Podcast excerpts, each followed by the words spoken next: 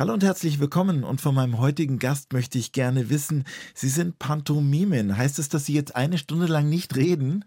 Ja, natürlich, ich würde nicht reden. Das wäre spannend. Da haben Sie Glück, dass ich ja keine klassische Pantomimin bin. Insofern werde ich reden, kein Problem.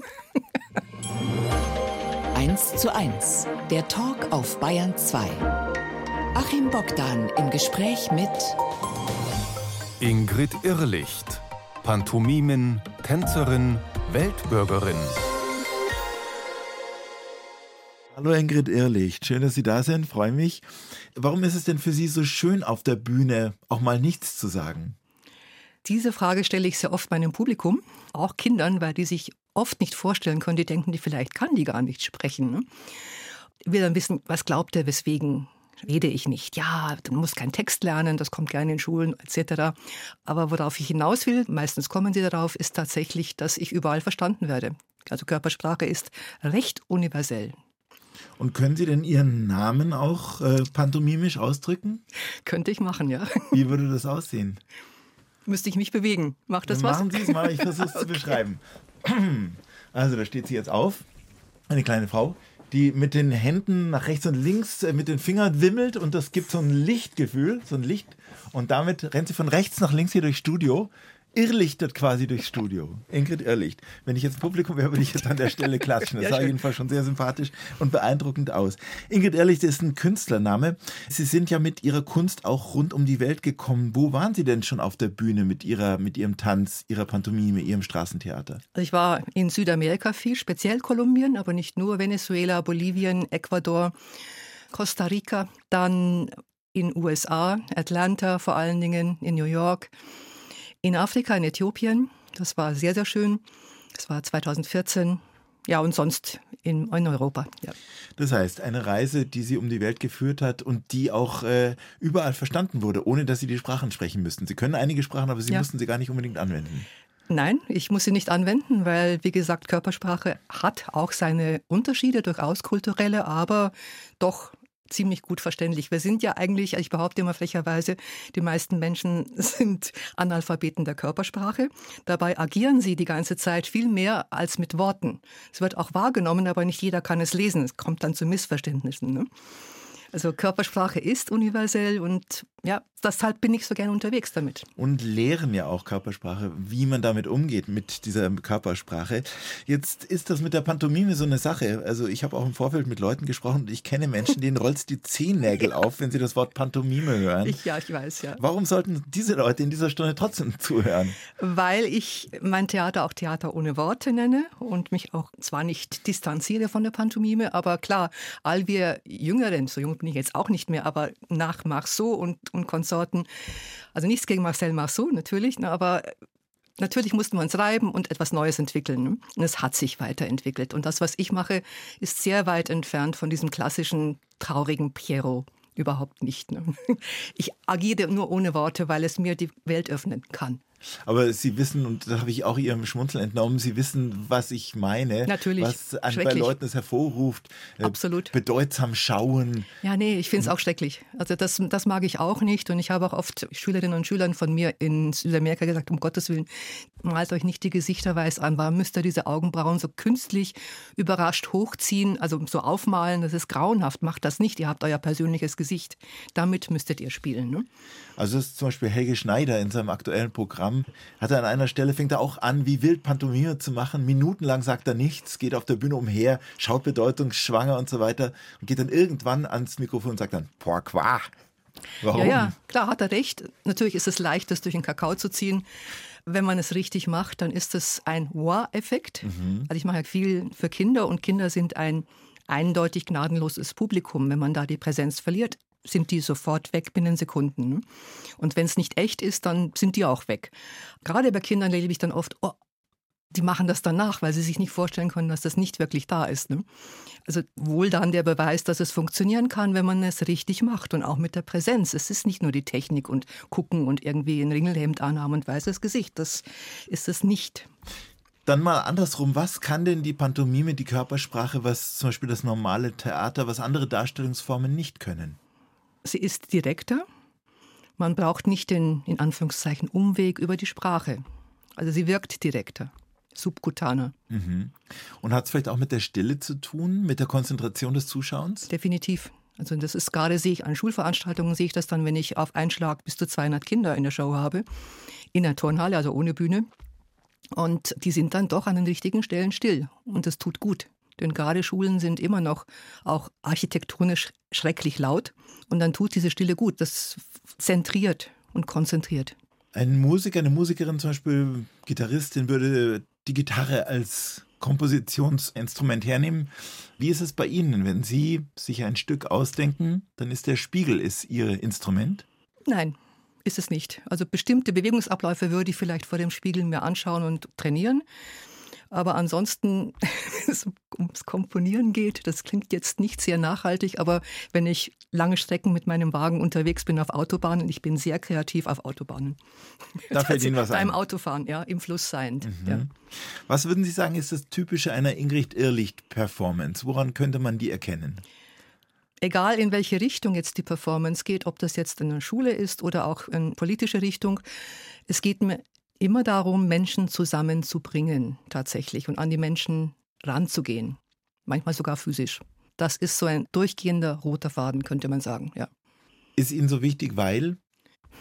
Ich mache das sehr gerne. Ich öffne mich dem, dem Publikum und das Publikum öffnet sich mir. Ob das jetzt in einem Gefängnis ist, in der JVA, 400 Männer hatte ich ein paar Mal in Freiburg. Wilde Kerle, wirklich, es war heftig. Auch die haben sich dann gegeben und geöffnet. War sehr anrührend auch. Ne? Und wie kann man sich denn das zum Beispiel konkret vorstellen? Ja, ich war da eingeladen von so einem sozialen Dienst und dann hieß es, okay, da kommt eine Frau und wie gesagt, also es waren an die 400, also das ist vielleicht übertrieben, 350 Kerle tatsächlich und da war schon Halligalli vorher da, ne, weil da ist eine Frau auf der Bühne, ganz alleine. Ne. Und ich habe so eine Anfangsszene, da sitze ich auf einem Stuhl mit einem schwarzen Tuch über mir, man sieht mich nicht.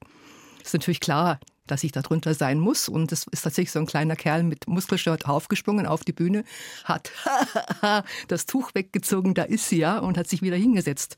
Woraufhin aber aus der italienischen Ecke anscheinend der Capo aufstand und mir sehr formvollendet die, einen Handkuss gab, schon gleich zu Beginn.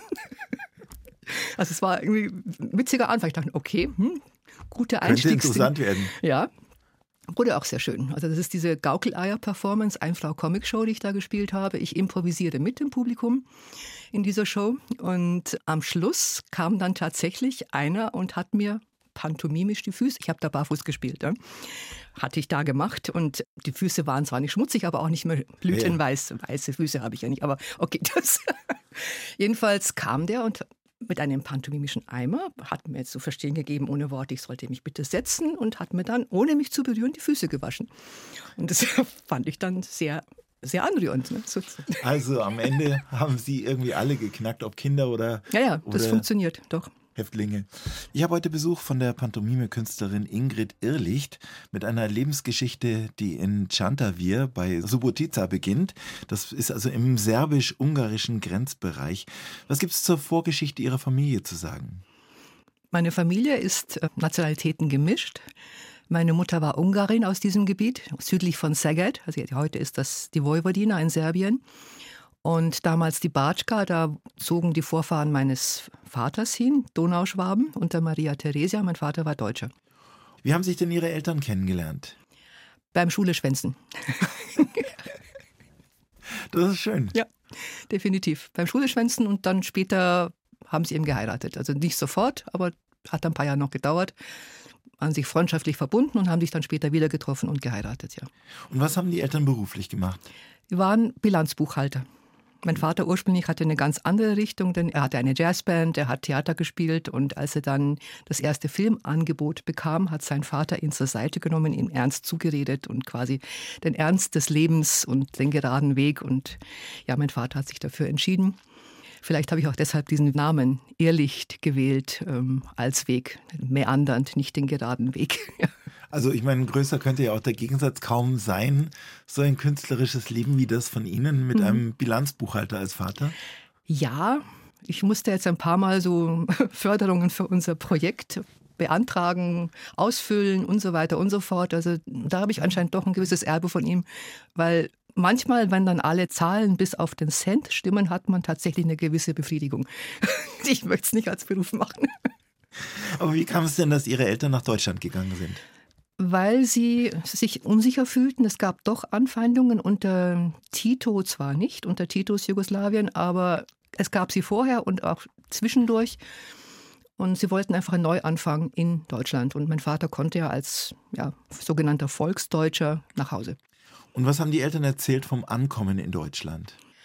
War nicht so leicht, speziell für meine Mutter, die kein Deutsch konnte und erst dann ja, die Ausländerin war und erst irgendwie Fabrikjobs auch annehmen musste, hat dann später wieder als Bilanzbuchhalterin gearbeitet. Aber es war für sie speziell nicht so leicht. Ne? Das heißt, die Sprache ihrer Mutter war Ungarisch? Mhm. Ja. Mhm. Auch meine erste Sprache. Also ich habe dann in der Schule und Kindergarten hat ganz schnell Deutsch übernommen, aber zunächst mal haben wir in der Familie Ungarisch gesprochen. Ja. Und wie sind Sie mit diesen beiden Sprachwelten umgegangen zu Hause, jetzt speziell Sie? Mix, also ganz normal.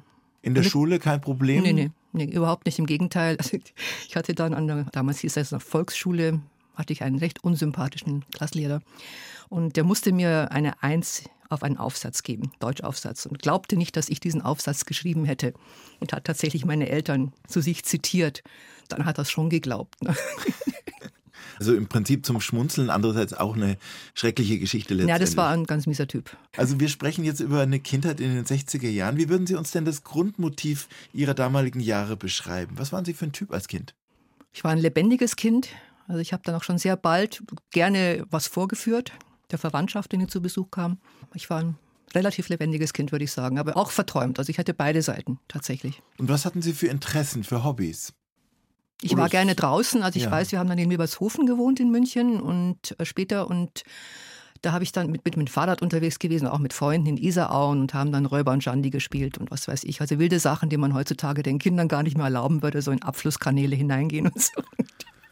Solche Geschichten. In heutigen Zeiten ein Albtraum. Kinder, die sich einfach mit dem Radl davon machen, irgendwo Kilometer entfernt, in Isarauen spielen, in Abwässerrohren stecken.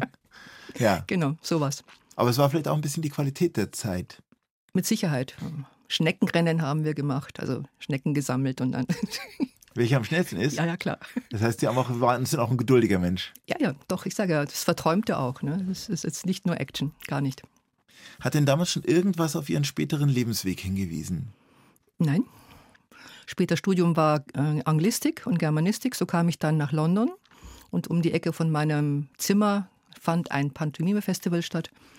Und da habe ich meinen späteren Lehrer kennengelernt, also als Lehrer und auch meine spätere Schwägerin, die da auch um Karten anstand. Also es hat sich dann erst während des Studiums ergeben. Mhm. Und das heißt Studium der Anglistik und Germanistik. Germanistik. Mhm. Wollten Sie Lehrerin werden? Ja, Lehramt ursprünglich, ja. Aber das ist dann auf dem Weg verloren gegangen? Ja, das ist verloren gegangen, weil irgendwie hat dann das Theater übernommen. Also es war wirklich so eine, also in London bin ich dann in Covent Garden, in damals dem alten Covent Garden, das es in der Form gar nicht mehr gibt, war ich da in diesem Saal mit Spiegel und auch die Konfrontation mit dem eigenen Körper vor dem Spiegel ist auch eine Herausforderung. Ne? Und das war sehr lehrreich. Und dann hatte ich da irgendwie so stark das Interesse gewonnen, dass ich eine Weile zweigleisig gefahren bin, also habe Studium und diese Ausbildung gemacht und dann irgendwann gemerkt, das kann ich nicht. Also ich habe ein Problem mit einem Knie bekommen tatsächlich. Und da habe ich dann noch im Krankenhaus beschlossen, okay, ich kann nicht auf zwei Hochzeiten tanzen, das ist zu viel. Ich mache jetzt die eine Sache, nämlich Theater. Ja. Mhm.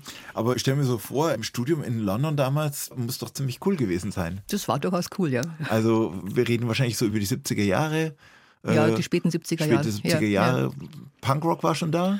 Ja, auch. Und ich habe auch, äh, genau, das hatte ich vergessen zu erzählen, ich habe sehr intensiv Tischtennis gespielt. Also auch so Mannschaft und hm, Bayernliga und so weiter und hatte durchaus Ehrgeiz. Ich war immer so Trainingsweltmeisterin, aber hm, wenn es dann darum ging, um die Nerven nicht immer mitgehalten. Und da war ich dann in einem Verein, einem Arbeiterverein, das war sehr interessant, weil ich konnte in gemischten Mannschaften spielen. Weil ich, ich war eine gute Tischtennisspielerin, insofern haben die für bei den Männern mitspielen lassen, auch ihre Vereinsspieler gegen einen anderen Verein. Und der eine Vorstand hat mich dann immer mit einem Jaguar nach Hause gebracht, damit mir nichts passiert. Das heißt, Sie haben einen sehr tiefen Einblick auch so in die englische Gesellschaft damals bekommen. Ja, durchaus. Nah dran im Verein, also da waren Sie schon mittendrin. Umgekehrt wohnte ich in der Bickenhall Street, das ist off Baker Street, bei einer alten Engländerin, Evelyn Northcroft. Evelyn Northcroft. Und die hatte dear, nur, where are you? What you, what ja, you up ja, to? mit zwei Shih Tzus und so. Und sie hatte immer so aus dem deutschen Adel und Hochadel ihre PGs, also Paying Guests. Mhm. Ich war die einzige Nicht-Adlige. Das war ganz witzig, ja. Das wird jetzt das Gegenbild. Und dann hatte sie einmal gehört, wie mein mich nach Hause bringer, wie der Englisch sprach, nämlich aus dem Norden kommend. Das fand sie dann nicht gut. Zu zu Plebs anscheinend. Working Class. Ja, ja. Mhm. Also gut, und dann in dieser Londoner Zeit fiel also der Besuch einer Pantomime-Veranstaltung und da hat es offensichtlich was in Ihnen ausgelöst. Genau. Können Sie uns nochmal erklären, was da passiert ist mit Ihnen? Also ich habe diese Show gesehen von Desmond Jones, das war mein erster Lehrer und neben mir stand eben, weil alle Karten waren ausverkauft und stand ähm, meine spätere Schwägerin, jetzt wieder Ex-Schwägerin Maxima aus USA und wir unterhielten uns und bekamen beide noch einen Restkarten. Da sagte ich, ah, das will ich auch machen. Sagt sie, ja, komm mit, ich, das ist mein Lehrer und mach einfach mit. So kam das. Ne? Das war eine sehr spontane Entscheidung. Ich sagte, das will ich jetzt tun. Ne? Eine Stunde, zwei Menschen im Gespräch auf Bayern 2. Achim Bogdan trifft Ingrid Irrlicht. Schweigt beruflich auf der Bühne und kichert im Studio. Ja, wir haben gerade gehört, äh, es fehlen die Worte. Tim Bensko hat uns wortreich beschrieben, dass ihm die Worte fehlen. Was würde es in Analogie heißen bei einem Pantomime-Auftritt, wenn einem die Worte fehlen? Ach, das würde bedeuten, dass das Publikum nicht versteht, was ich ihnen mitteilen möchte. Und das wäre ja blöd. Das wäre saublöd, ja. Ist mir zum Glück noch nicht passiert. Ich denke gerade, es ist ja. noch nicht passiert. Ja, also worin besteht denn die besondere Schwierigkeit aus Ihrer Sicht bei der Pantomime? Was braucht man? Man braucht ähm, einen Körper, der im positiven Sinn funktioniert. Also das heißt nicht gut äh, unter, wie, sagt, wie sagen viele Leute, Körperkontrolle, das ist es gar nicht, sondern wirklich ein Gefühl, auch getrennt voneinander, ein bisschen wie, wie Schlagzeuger, dissoziieren können müssen. Also es gibt ganz viele Techniken in der Pantomime, in denen man tatsächlich eine Seite macht was anders als die andere. Ne? Und das ist nötig. Ich hatte jetzt gerade ein, eine Fuß-OP, die gut verlaufen ist. Also das hat mich auch ein bisschen nervös gemacht, dass es gut läuft. Aber ich wusste, mein Operateur ist gut. Aber das ist natürlich grundlegend, dass der Körper als Werkzeug, als Instrument, also es ist kein mhm. Werkzeug, es ist ein Instrument, funktioniert. Ne? Dann braucht man wahrscheinlich Vorstellungskraft, Fantasie? Ja, ja, natürlich, das auch. Aber das, das ist, ist nicht vom Körper zu trennen. Also es, aus der Bewegung entwickelt sich oft etwas Schönes oder eine Idee. Muss nicht schön sein. Es hängt zusammen. Wie war denn die erste Stunde, die Sie da genommen haben? Das war ja zu einem Zeitpunkt, als Sie noch Ihr Anglistikstudium gemacht haben, noch dachten, Sie würden Lehrerin werden. Das war noch weit entfernt, dass Sie da jetzt tatsächlich später mal Ihr Geld auch damit verdienen. Wie lief das ab, als Sie Ihre erste Pantomime-Stunde hatten? Es war eine große Herausforderung, denn das war dieser Ballettsaal, Riesenspiegelfront und vorne der Lehrer und wir in verschiedenen Reihen. Und es war eine Herausforderung, ne, dass ich meinen Körper akzeptierte, weil ich habe breite Schultern, keinen großen Busen und war lange für mich ein Problem. Und durch diesen Unterricht, durch diese Auseinandersetzung mit meinem Körper habe ich gelernt, dass ich einen tollen Körper habe. Das war ein wichtiger Prozess. Und diese Gruppe, wer war da noch drin, diese Menschen? Sie haben ja gesagt, Ihre damals zukünftige, jetzt Ex-Schwägerin ja, aus den USA. Richtig. Und bunte Mischung, also auch dann Ryan hieß er, ein Freund, wir haben ihn dann später angefreundet, ein Boyfriend wurde er dann. Und er kam auch aus dem Norden, unterschiedlich, Jungs wie Mädchen, ganz unterschiedliche junge Menschen wollten das auch lernen, ja. Aber auch noch nicht klar, wer letztendlich dann davon leben kann. Zunächst nee, mal nee. mit ganz viel Idealismus rangegangen, ja. kann man das so sagen? Absolut, mit Sicherheit, ja. Und ja, wie lief das dann weiter? Es gibt wahrscheinlich so Grundübungen, die man machen muss, machen kann am Anfang. Sagen ja, es ist eine. was sehr Schönes passiert. Also wegen der Grundübungen, ich kam dann wieder nach Hause und hatte meinen Eltern ja geschrieben, damals gab es ja noch nicht äh, so Handy und sowas, ne? Internet, was ich mache. Meine Mutter fand das ähm, gemischt toll, dass ich da von meinem Studium da abschweife. Aber meine Eltern überraschten mich dann, dass sie meinen Schrank mit Spiegeltüren hatten beziehen lassen. Also ich, ich fand dann wirklich zum Trainieren einen Spiegeltürenschrank vor. Das fand ich sehr, sehr lieb von meinen Eltern. Ne? Das so, stimmt, das ja. war ein sehr schönes Zeichen ja, eigentlich, genau. dass das auch akzeptiert wird. Und wer weiß, Ihr Vater, der ja vielleicht schon diese künstlerische Seite in sich hatte. Genau, ich denke, dass das unbewusst von ihm auch so ein Zeichen war. An welcher Stelle haben Sie denn gemerkt, das könnte mehr werden als nur ein Hobby, als nur ein, eine Kunst, die man nebenbei betreibt, sondern tatsächlich der Inhalt eigentlich Ihres auch beruflichen Lebens? Ich denke schon da. Also ich fing ja dann an, Straßentheater in München zu machen Das war als Übungszweck eigentlich. Ich habe dann zwar auch Geld in den Hut bekommen, aber es war mehr so zum Spaß. Ne? Und es ist eine gute, wichtige Schule, Straßentheater auf jeden Fall. Und habe dann immer noch studiert. Aber wie gesagt, ich habe dann eigentlich beides zugleich gemacht und das wurde dann zu viel. Und nach diesem, der Einschnitt war tatsächlich meine Meniskus-OP an dem Knie. Mhm. Die sagte, nee, jetzt mache ich die andere Sache, obwohl ich dann noch im Krankenhaus lag. Sag ich, nee, ich, mach, ich studiere jetzt, das Studium bleibt, jetzt wird beendet, ich breche das ab und ich konzentriere mich auf eine Seite, auf eine Sache. Wobei den Meniskus hätten Sie als Lehrerin gar nicht gebraucht, als also Für mich war es ein Zeichen, dass ich mich entscheiden muss. Es war eigentlich kein Zweifel, wofür ich mich dann entschied. Sie haben dann weitere Kurse gemacht, unter anderem auch in Paris, was, mhm. glaube ich, eine sehr wichtige Stadt ist, auch für die Pantomime. Ja. Mhm. Bei Leuten, ich glaube sogar bei dem Lehrer von Marcel Marceau. Ich war bei Etienne de Croux. Ich wollte ihn mhm. unbedingt kennenlernen, so auch als historische Persönlichkeit. Gleichzeitig habe ich etwas diametral entgegengesetztes gemacht, weil es kamen die ersten Buto-Tänzer nach Europa. Und Eiko und Koma aus New York waren in Paris zur gleichen Zeit. Und ich bin dann dahin und es war für mich total toll. Das war für mich die Essenz der Bewegung überhaupt. Und das war auch das, was ich gesucht habe. Und parallel war ich bei Herrn de Croux in seinem kleinen Reihenhaus in Pariser Vorstadt im Hobbyraum. Da hat er Unterricht gehalten. Ich wollte einfach sehen, was er macht. Er hat wirklich so eine Algebra und Geometrie des Körpers gemacht. Ganz, ganz streng. Und er selbst war auch kein sehr netter Mensch, aber wie gesagt, ich wollte ihn kennenlernen, habe ich auch getan. Und dieser Tanz, den Sie uns gerade beschrieben haben, dieser japanische Tanz, Buto, was ist das?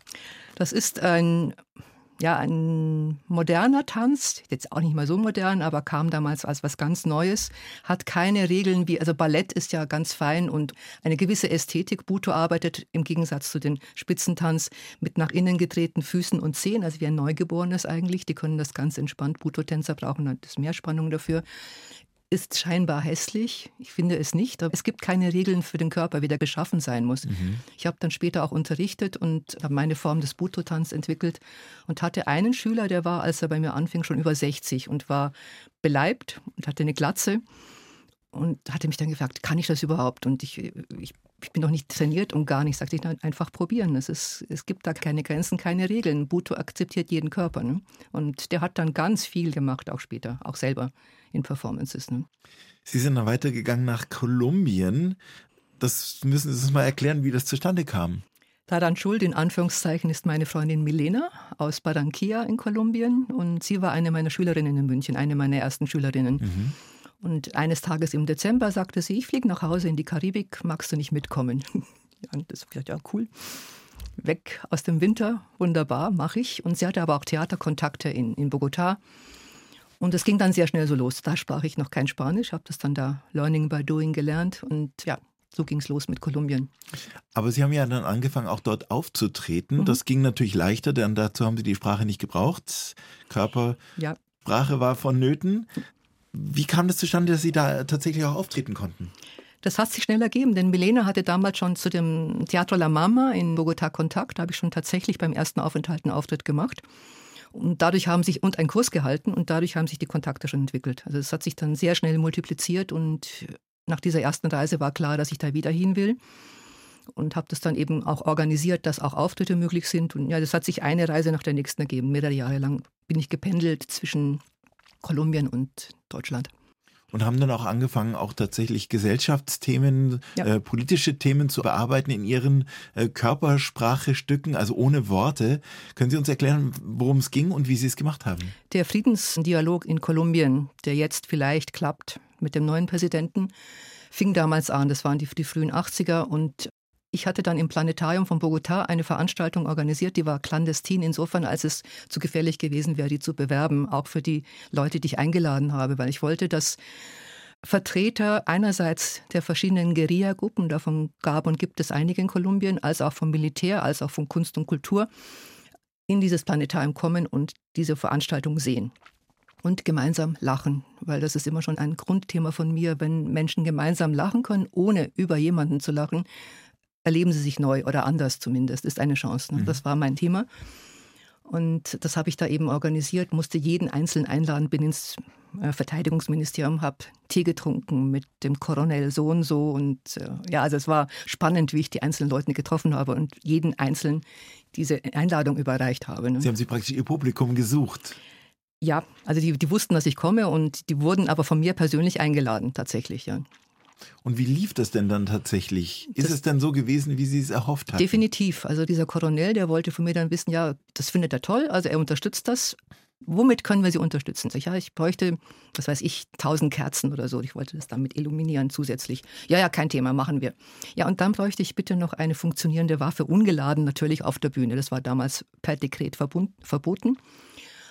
Und er wurde fast ein bisschen bleich unter seinem Schnauzer und sagte, ja, das geht nicht. Ich habe ich hab Sie doch auf der, auf der Semana, auf der Titelbild gesehen mit einem MG. Wieso geht das bei Ihnen? Ich, ich, ich will ja dann, ich will es ja nur ungeladen haben. Kann ich nicht bitte eine, eine Waffe haben? Ich brauche das für diese Szene. Lief darauf hinaus, dass dann tatsächlich irgendein Militär kam und mir, oder die Kerzen wurden natürlich geliefert, in Packpapier eingepackt in so einen alten Vorderlader brachte. Den konnte man aber so aufklappen. und das hat dann auch gepasst, weil er bekam das dann zurück mit einer Rose reingesteckt darin. Das war dann symbolisch dafür. Ne? Und tatsächlich waren in dieser Vorstellung, soweit ich es beurteilen konnte, Personen, die ihre Folterer dann auch getroffen haben. Das haben wir dann später thematisiert in einem Stück über den kolumbianischen Friedensprozess. Und dieses Stück lief dann tatsächlich auf einem Festival 2009 in Medellin, wurde das dann gezeigt. Wir haben gerade über Ihre vielen Auftritte in Kolumbien gesprochen. Womit haben Sie denn letztlich die Leute da zum Lachen gebracht? Wie haben Sie die Herzen gewonnen? Auch mit diesem Motto von mir, miteinander lachen, nicht jemanden lächerlich machen. Einerseits habe ich abstrakte Stücke gespielt, aber eben auch dieses andere Stück, in dem ich mit meinem Publikum improvisiere. Ich habe meinen roten Faden, was ich spielen möchte, aber ich warte auf die Bälle, die mir quasi zugeworfen werden, im übertragenen Sinn. Ideen, die von meinen Mitspielern kommen und kommen eigentlich immer, weil ich gebe mich, ich öffne mich, ich lade ein auf meine Bühne, niemand wird vorgeführt, was zum Beispiel leider bei manchen Zauberern gerne passiert, dass die dann einen komischen Zauberstock in der Hand halten, Kinder, und dann knickt der plötzlich ab. Das finde ich total gemein, zum Beispiel. Ne? Mhm. Also, aber ich habe ja die Verantwortung, wenn ich jemand auf die Bühne hole und dann, das spüren die Menschen und dann haben die oft die tollsten Ideen. Und damit spiele ich. Und dadurch gewinne ich auch die Herzen. Ja? Sie suchen sich jemanden aus, bei dem Sie das Gefühl haben, mit dem könnte irgendwie sich irgendwas entwickeln. Das ist Instinkt. Also ich mache mir da vorher keine Gedanken, weil dann funktioniert es nicht. Und derjenige weiß dann oder diejenige, mhm. sie soll jetzt auch irgendwo pantomimisch agieren? Es ist ein Angebot. Also mhm. es muss niemand. Das spüren die auch sehr schnell, dass ich, ich bin nicht darauf angewiesen. Ich versuche es einfach und ich versuche es mhm. manchmal auch einfach mit einem imaginären Eis, was total albern klingt, aber doch lustig ist und meistens funktioniert. Oder mit anderen Dingen, das ist egal. Ne? Also ich muss einfach schauen, wie ist die Stimmung, wie, wie komme ich an die Leute ran. Ja. Sie haben gerade während der Musik angedeutet, Sie wären fast in Kolumbien geblieben. Was sprach denn dafür, was sprach dagegen? Ja, es war mein, mein Seelenland. Ich hatte vor meinem ersten Flug nach Kolumbien einen sehr beeindruckenden Traum, einen sehr plastischen. Und da sah ich Berge mit grünem Samt überzogen. Und dann bin ich über die Anden geflogen und dachte, das ist ja der Wahnsinn, das ist genau das, was ich geträumt habe. Ne? Und ich war ja, wie gesagt, jahrelang immer wieder dort und viel und lange. Und ich bin eigentlich nur zurückgekommen, weil ich mich auch politisch engagiert habe und wusste, ich kann den Freunden und den Menschen da besser helfen, wenn ich nicht auch irgendwann mit Gummistiefeln in die Berge gehe und dann bei der Guerilla mitmische. Das ist, weil wahrscheinlich wäre ich da nicht mehr am Leben, würde zu den Verschwundenen zählen. Ne? Und man mag das jetzt egoistisch nennen, aber ich habe dann tatsächlich mich hier auch in Kolumbiengruppen sehr engagiert. Also ich habe es dann so versucht. Und das heißt, Sie haben Spuren hinterlassen, gelten als La Irrlicht, die Frau, die die Pantomime nach äh, Kolumbien gebracht hat. Ein bisschen, ja schon. Also ich bin ja dann später immer wieder eingeladen worden zu einem Festival in Medellin, einem ganz tollen Pantomime- und Clown-Festival und habe dann lange nicht zugesagt, weil es mir zu unsicher erschien, aber dann 2009 war ich dann dort, waren wir dort mit meinem Mann, weil ja man dieses äh, Stück über Kolumbien, dieses politische Stück gemeinsam entwickelt. Und das war sehr schön, ja. Sie erwähnen gerade Ihren Mann, den haben Sie im Allgäu kennengelernt. Ja. Und äh, nämlich wie? Auf einem Sommerfest, einem legendären Sommerfest von gemeinsamen Freunden. Mhm. Da war er auch eingeladen, ich war eingeladen. Wir waren damals noch nicht zusammen, aber wir fielen uns gegenseitig sehr positiv auf. Und äh, mit ihm zusammen sind Sie, das haben Sie zu Beginn der Sendung schon erzählt, auch nach Äthiopien gereist, mhm. ähm, wo er mal als Kind äh, mehrere Jahre gelebt hatte. Und da haben Sie auch Theater gespielt. Ja, ich war unter anderem, ich war auch an einer deutschen Schule aber ich war auch an seiner alten englischen Schule. Und das war sehr, sehr schön, sehr anrührend. Ich hatte zwei Vorstellungen da und der Schuldirektor bat dann auch uns nachher auf die Bühne und sagte den Kindern, schaut mal, sowas könnte dann mal werden auf meinen Mann zeigen. Ne? Das, war, mhm. das war ganz toll. Ne? Also das so etwas wie Theater. Ne? Gut, mein Mann hat jetzt mal Regisseur und Dokumentarfilme, aber egal. Das, hier ging es ums Theater, ne? dass der das sehr wertschätzend den Kindern sagte, guckt mal, sowas kann man werden. Und ich meine, es sind ja sehr, sehr unterschiedliche Kulturen, wo Sie da gespielt haben. Woran merkt man das, wenn man spielt? Oder sind die Menschen dann am Ende doch ähnlicher, als man glaubt? Ja, indem sie sich öffnen. Also das spürt man, das sieht man ja auch in den Gesichtern. Ne? Es war einmal in La Paz, Bolivien, das, die sind ja sehr verschlossen, die Hochland-Bolivianer. Und sind indianische Völker ne? und auch misstrauisch gegenüber Weißen aufgrund der Geschichte. Und äh, es lief dann über das Goethe-Institut vor Ort, mitten im Zentrum in diesem Saal. Und die Leiterin meinte, ja, mach dir jetzt keine Sorgen, wenn die jetzt nicht so auf dein Theater reagieren, wie du es gewöhnt bist, könnte sein, dass die sehr verschlossen sind. Ne? Waren sie aber nicht. Ne? Es war total toll. Also die waren dann auch, es hat nicht lange gedauert, auch voll dabei. Ne? Also erstmal schon sehr, hm, okay, höfliches Klatschen ein bisschen, aber dann plötzlich macht es, als wäre ein Schalter umgelegt. Und ja, das passiert dann. Weil, wie gesagt, ich, ich gebe mich und auch mit Vertrauen. Und deshalb geben sie sich mir auch meistens. Ne? Das haben Sie später dann auch hier eingesetzt, hierzulande, als die große Fluchtbewegung von 2015 einsetzte. Wie ging denn das los, diese Arbeit auch und Aufführungen vor Geflüchteten? Ja, in der Bayern-Kaserne waren damals eben viele Geflüchtete und immer mehr untergebracht und wir wohnten nicht weit davon. Und ich hatte kurz davor mit der Moorvilla, dem Kulturzentrum Moorvilla, Kontakt aufgenommen und die meldeten sich eine halbe Stunde später, wir haben da eine Idee und wir machen immer Veranstaltungen und das passt so wunderbar. Und ja, so kam das, dass ich dann zweimal im Monat in der Bayern-Kaserne Vorstellungen gemacht habe. Mit Theater ohne Worte. Und können Sie sich noch erinnern an die ersten Aufführungen, wie die gelaufen sind? Da hatten Sie ja Leute vor sich, die ja auch irgendwo so ein bisschen gebeutelt waren, ja. hatten eine lange Reise hinter sich, waren auch nicht bei allen willkommen. Es war eine schwierige Zeit. Ja, ich habe schon manchmal ein paar im Publikum gehabt, da merkte man, die sind innerlich noch erstarrt oder traumatisiert. Ne? Die saßen dann da ein bisschen wie Zombies. Aber die meisten hatten wirklich in dieser einen knappen Stunde Freude. Und ein junger Mann aus Sierra Leone sagte dann auch, ja, es hat so gut getan, so diese Stunde zu vergessen, nicht dran zu denken, was war, was ist und was vielleicht sein wird. Und darum ging es mir auch. Und es war bei diesen Veranstaltungen waren immer auch eingeladen Leute von draußen, also Anwohner, die ja teilweise sehr misstrauisch waren, da die, die unmittelbaren Nachbarn, aber auch von Jugendzentren kamen Kinder oder auch, also es waren keine reinen Kinderveranstaltungen, bunt gemischt vom Alter. Ne?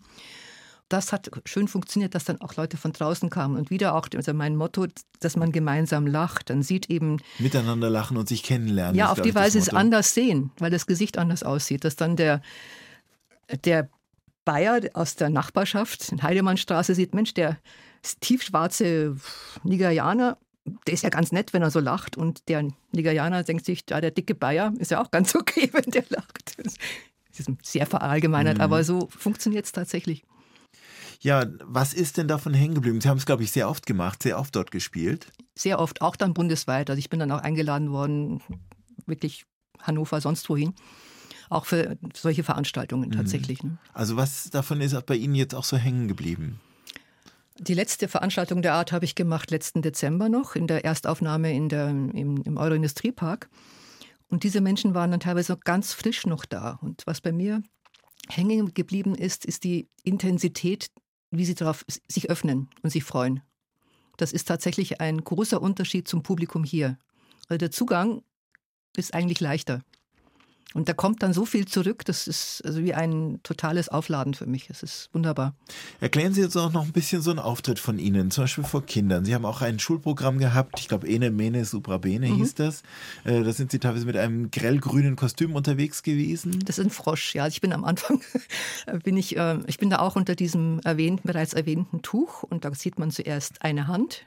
Das ist für mich eine Schnecke, das ist mit so äh, Daumen, Mittelfinger, Ringfinger zusammen und Zeigefinger und der kleine Finger bilden die Ohren, die bewegen sich. Und dann kommt aber noch eine Hand und die freunden sich an und knutschen und dann kommt ein Fuß und die finden den Fuß sehr unheimlich und verjagen den.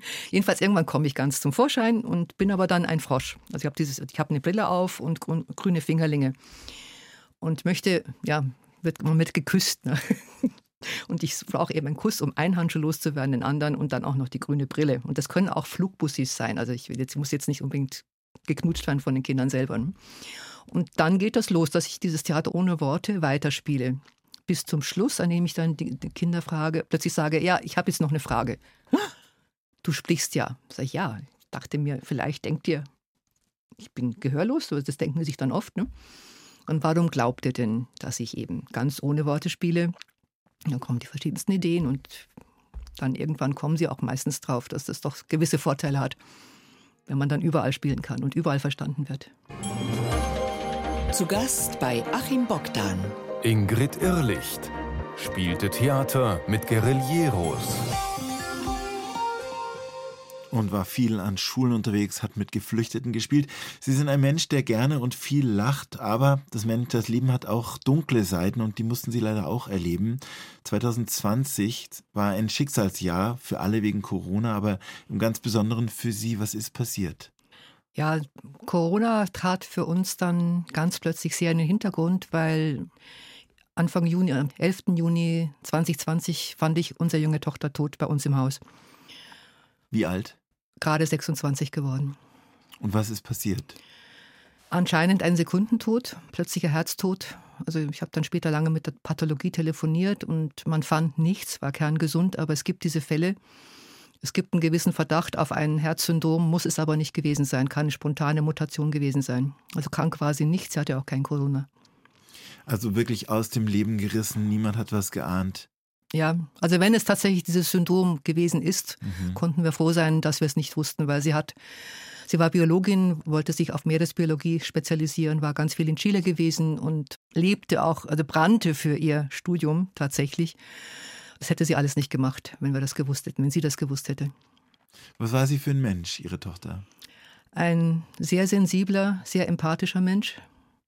Hat es dadurch auch nicht so leicht gehabt. Ja. Tja, und dann ist auf einmal die Tochter weg. Unbeschreiblich. Und dann auch in Zeiten von Corona, wo man, glaube ich, noch nicht mal richtig trauern konnte. Es waren ja Beerdigungen, wo gar nicht viele Menschen kommen durften. Wie war es bei Ihnen?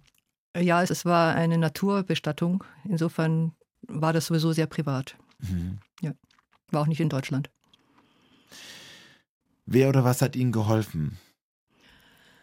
Uns hat geholfen, einerseits auf Menschen zuzugehen, darüber zu sprechen, was nicht alle verkraften. Also es verunsichert, das, das Thema Tod verunsichert Menschen zutiefst. Andererseits hat mir auch, also uns beiden auch geholfen. Ich hatte nämlich, also vor diesem plötzlichen Todesfall sowieso geplant, eine neue Dramaturgie mit meinem Stück Das Wunderbuch. Wollte einen Film dazu machen, habe ich gemacht, haben wir gemacht. Und das war geplant, also die Dreharbeiten waren im Juli. Und wir sagten, naja, wir machen das. Und dieses Wunderbuch ist ein großes, begehbares Buch zum Thema analoge Fähigkeiten, Fantasien in digitalen Zeiten. Also ein Mädchen spielt auf ihrem Tablet, das geht kaputt auf dem höchsten Level und alles andere ist eigentlich langweilig. Entdeckt ein Buch, findet sie total doof, aber das ist dann plötzlich riesengroß, dann steht schon auf der Bühne verdeckt. Und das da spricht, man kann hineingehen, man kann durch die Seiten schlüpfen, das tanzt und dreht sich, also da passiert alles Mögliche. Und diese Seiten sind bemalt, gestaltet und also unsere Tochter hieß Zoe, was auch auf Griechisch das Leben heißt. Und die eine Seite, der Buchstabendschungel, ist dann in ihrem Namen ganz viel gestaltet worden, neu gestaltet worden. Also das sind ihre Lieblingstiere, eine patagonische Fledermaus, ein Opossum, leben jetzt dort, die kann man sehen. Ihr Name ist versteckt, es ist ja ein Buchstabendschungel. Und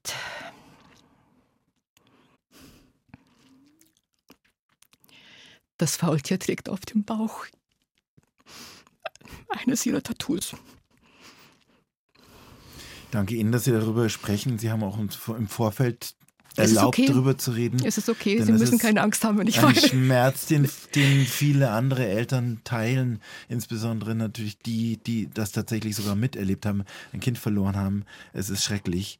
Es gibt noch eine Geschichte mit dem Forschungsschiff Polarstern. Ja. Nämlich welche? Also an, an ihrem letzten Abend kam auf Arte eine, eine Dokumentationsreihe über die Polarsterne, über dieses Schiff und überhaupt über Patagonien. Und sie wollte unbedingt dahin. Sie war ja schon in Patagonien gewesen, hatte da, war da an der Uni, also in Valdivia. Und sie sagte nur, eines Tages werde ich auch der Polarstern sein, ganz bestimmt. Und wenn ich die Klos putzen muss, sagte sie und ging dann hoch. Sie war müde, wollte schlafen. Also haben sie dann, also ich habe sie dann am nächsten Morgen gefunden. Und mein Mann hatte dann die Idee, ja, also sie muss auf die Polarstern und ähm, haben uns dann in Verbindung gesetzt mit der Crew und mit Leute kannten Leute und tatsächlich sind dann ihre Fotos mitgenommen worden, sind Fotos entstanden auf der Forschungsstation dort. Und auch ihr Schlüsselanhänger ging mit. Da ist ein Hund drauf, der in den chilenischen Aufständen 2019 sehr berühmt wurde. Der, wie heißt der? Matapacos, also ein Paco ist ein Polizist und ein Matar ist Töten. Also dieser Hund, dieser Straßenhund hat mitgekämpft bei diesen Straßenkämpfen und der wurde legendär damals und den hatte sie als Anhänger. Also ihre persönlichen Sachen wurden sind mitgenommen, mitgereist. sind mitgereist und auch wieder zurück. mitgereist ja. auf der Polarstern. Und das war uns, also natürlich ist ein Ritual für uns, klar, aber ich denke, ja, also sie, sie weiß das und hat sich gefreut, denke ich. Und Sie haben gesagt, auch die Kunst hat Ihnen letztendlich geholfen beim Verarbeiten und das Verarbeiten geht ja weiter. Ja.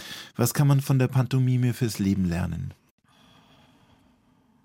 Ich weiß nicht, ob das speziell die Pantomime ist, weil die ist ja so, so festgelegt. Aber von diesem körperlichen Theater kann man lernen, dass es immer weitergehen kann, dass es immer neue Formen gibt, etwas auszudrücken. Das würde ich sagen. Und Sie haben ein neues Projekt, das mit Hänsel und Gretel zu tun hat. Wollen Sie es uns erklären? Ja, sehr gerne. Da sind wir jetzt gerade in der zweiten Phase. Das Hänsel und Gretel Abenteuer GmbH ist mit meiner Partnerin Sascha Anema ist ein Bewegungsmotivationsprojekt, ein kreatives, weil wie ich vorher schon sagte, in der Bewegung entsteht Kreativität und Bewegung ist sowieso wichtig und Kreativität erst recht. Und damit gehen wir an Schulen. Wir haben einen Film entwickelt, gedreht Ende letzten Jahres, einen sogenannten Input-Film, weil Hänsel und Gretel 30 Jahre später beschließen, wir haben jetzt so viel geschafft, ganz alleine, weil wir hatten ja nicht die Hilfe von einem Ritter in weißer Rüstung oder magischen Gegenständen, sondern die beiden Kinder schaffen es ja tatsächlich selbst. Und später als Erwachsene beschließen sie eine ganz moderne Abenteuer GmbH zu gründen, denn sie haben ja so viel geschafft. Und sie reisen dann in ihre eigenen Abenteuerwelten. Die sieht man in dem Film. Wir reisen durch schwarze Löcher. Das ist auch ganz toll geschnitten von meinem Webmaster, von dem wunderbaren Norbert Kusch, der ein großes Lob, der sie gezaubert hat beim Schnitt anschließend. Jedenfalls dieser Film, den haben die Kinder jetzt gesehen. Wir sind übermorgen in zwei Schulen in Oberschwaben. Das sind kleine Dorfschulen. Da freuen wir uns auch schon sehr drauf und haben Arbeitsblätter und jetzt kommen die Workshops. Wir gehen mit noch einem dritten Partner in die Schulen, mit Alun Fersandi, der ist Hip-Hopper, Breakdancer, hat auch eine Schule in München und er hält einen Breakdance- und Graffiti-Kurs, denn Graffiti ist auch Gestalten in Bewegung. Da kann man nicht klein auf dem Platz sitzen und vor sich hinfummeln, das ist groß. Und meine Partner und ich äh, halten auch noch einen Workshop, wie bewege ich mich unter Wasser, in Zeitlupe, schwerelos etc. Und versuchen aber auch die Kinder in Kreation zu bringen. Ne? Und danach machen die Kinder ihr eigenes Projekt, ihre eigene GmbH, was auch immer. Quasi als neue Hänsel und Gretel, die lernen, selber sich durchzusetzen, selbstständig zu sein und sich zu bewegen. Mit Selbstbewusstsein, mit Glauben an sich selbst. Ich kann das. Ich bin zwar klein und jung, aber ich kann was erschaffen. Meine letzte Frage an Sie. Was macht Sie glücklich, Frau Ehrlicht? Es macht mich glücklich, vor Menschen zu spielen. Es macht mich aber auch glücklich, mit meiner Familie zu sein. Es macht mich glücklich zu reisen, hoffentlich auch wieder nach Kolumbien. Bin da gar nicht so festgelegt. Sonne macht mich auch glücklich. Schön, dass Sie bei uns waren. Das war unser Gast, die Pantomime- und Performance-Künstlerin Ingrid Irrlicht. Ich wünsche Ihnen jetzt allen noch viel Spaß mit unserem Programm auf Bayern 2. Machen Sie es gut, Ihr Achim Bogdan.